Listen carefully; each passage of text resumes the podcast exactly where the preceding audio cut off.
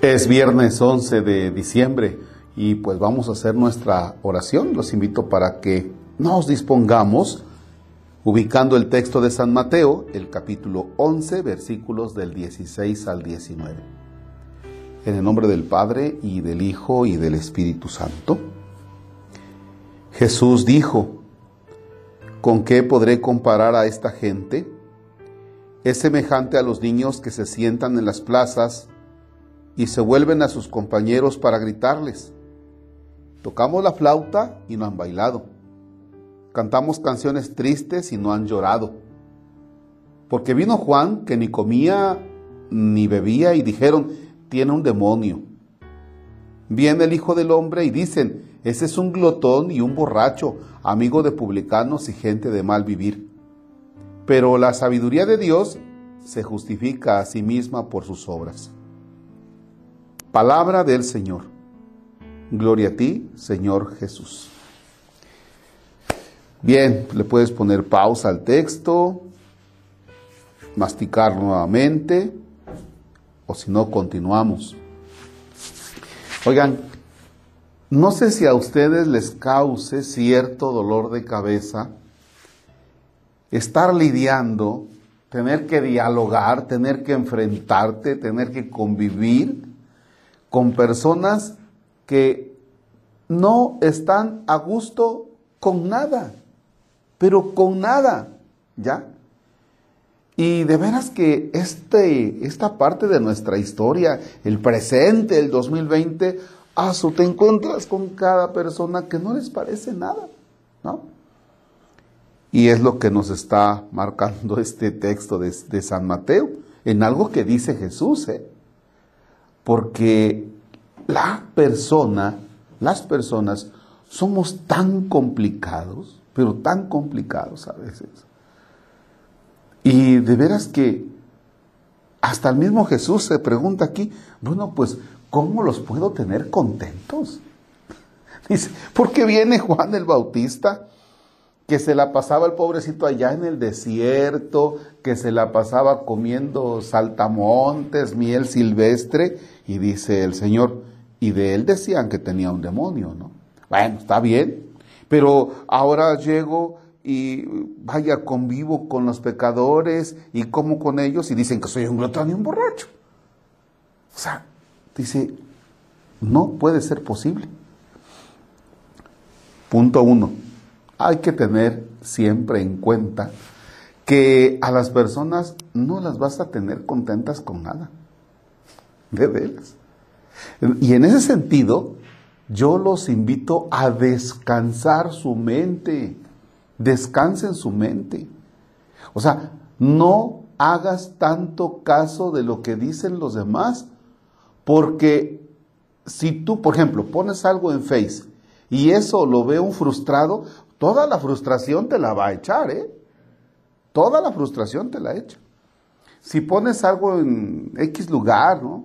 Hay un comentario, toda la infelicidad que tiene la otra persona te la echa, ya, te la echa. Y entonces, entonces tienes un bombardeo de ideas de diferentes francos. De diferentes flancos te van a estar tirando. Es lo que le pasa a Jesús. O sea, Jesús, como un personaje que se pone en medio del pueblo, pues escucha todo y Jesús va, va, va guardando. ¿Sí?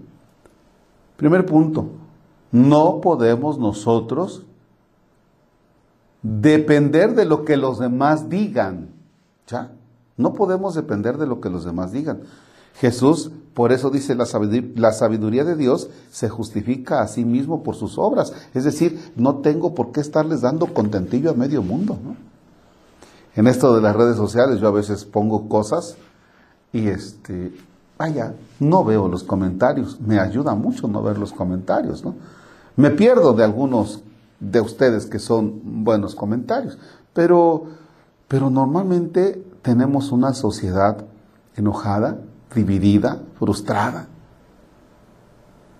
Entonces, tú vives sanamente, no puedes vivir de lo que los demás dicen, no puedes vivir, ¿ya?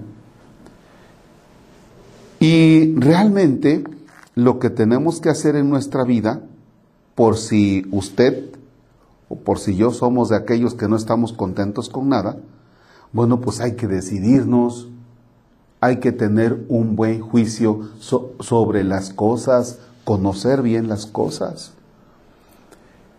En esta parte de nuestra historia, las personas opinan, pero sin tener un buen conocimiento de una realidad. ¿Sí? Si alguien tuviera que opinar de ti, si tú te pones y dices, opinen de mí, no hombre, van a decir cosas que tú vas a decir, qué bárbaros, pero eso no es. ¿Ya? Por eso, para opinar, para ayudar, para decir algo de, de una persona o de una situación, necesitas realmente conocer para que puedas emitir un juicio. Si no, no te atrevas. Y la otra que nos puede ayudar mucho, y que es con la que comencé, toma en cuenta que el único que se conoce eres tú. No puedes vivir de lo que los demás digan de ti. Por eso Jesús se conoce y dice, la sabiduría de Dios se justifica a sí misma. Es decir, no tengo por qué estarles dando explicación. Bien, sé feliz. No te estés preocupando de lo que digan los demás. Que no te duela la cabeza, no te complique la existencia. Acompáñame a un momento de oración. Ponemos en tu presencia, Señor, nuestra sociedad, las personas con las que tenemos que convivir. Ponemos en tu presencia a todas las personas que en ocasiones nos causan cierto daño con sus comentarios, que tienen juicios superficiales respecto de nosotros. Danos la sabiduría necesaria, Señor, para que realmente podamos disfrutar la vida sin estar dependiendo de lo que digan los demás. Danos, Señor, tu Espíritu Santo para saber discernir entre tantas cosas en medio de una generación que está dañada, que está dividida, que está llena de rencores, de odio, de resentimientos. Ayúdanos, Señor, a saber quiénes somos, a saber cómo desempeñarnos en nuestra vida y a trabajar cada día de manera incansable y que las obras que nosotros realicemos sean las que hablen de nosotros. Señor Jesús, nos ponemos en tu mirada, en tu presencia en este día. Nuestros trabajos, proyectos, nuestras esperanzas están en tus manos. Padre nuestro que estás en el cielo, santificado sea tu nombre. Venga a nosotros tu reino Hágase tu voluntad en la tierra como en el cielo.